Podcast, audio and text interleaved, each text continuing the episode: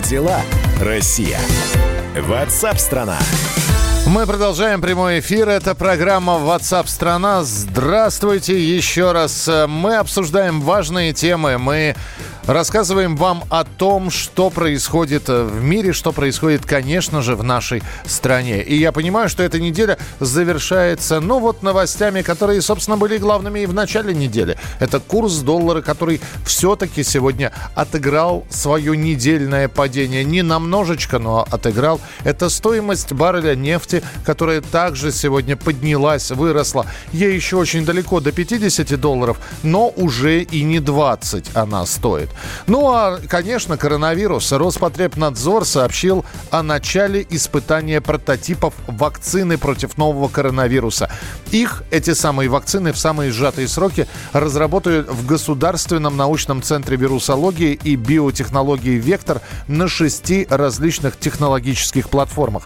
По последним данным, в России зафиксировано 199 случаев заражения. За последние сутки выздоровели и были выписаны 4 человека человека.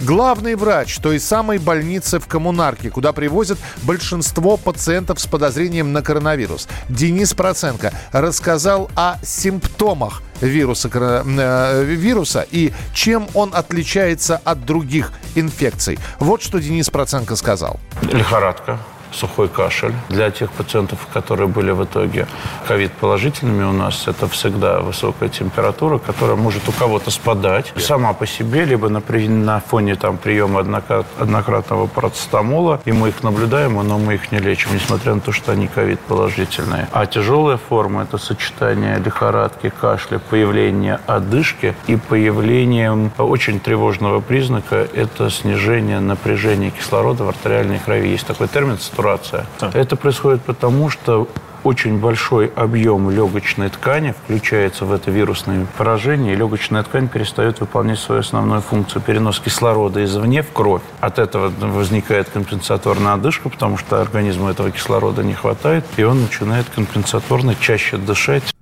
Также врач Денис Проценко отметил тревожную тенденцию. Средний возраст пациентов растет. Об этом говорили еще в самом начале э, распространения коронавируса. Сначала в Китае, потом в Европе, что в большей степени страдают от этого вирусного заболевания люди старше 50 лет.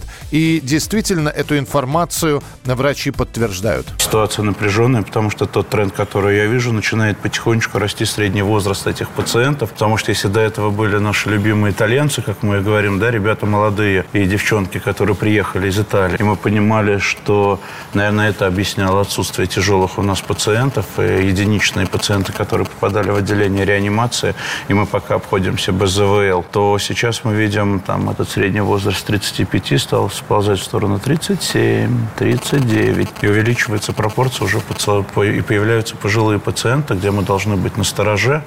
Также Денис Проценко рассказал, что больнице требуется подкрепление. С ростом количества пациентов растет и потребность в медицинском персонале. Нарастает количество больных, нарастает потребность в медицинском э, персонале. При этом нам хочется сохранить ту э, планку пациента центрированности, пациента ориентированности, которая задрана и очень поддерживается в Москве и контролируется этим.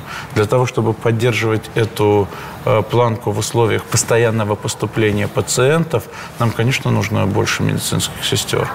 Ну вот такая ситуация обстоит в больнице, в инфекционной больнице на Коммунарке, где сейчас принимают людей с подозрениями на коронавирус и где лечатся те, у кого коронавирус выявлен. А, кстати, про нехватку медперсонала. Вот только что из, из Италии пришло сообщение. Это человек, который слушает радио «Комсомольская правда».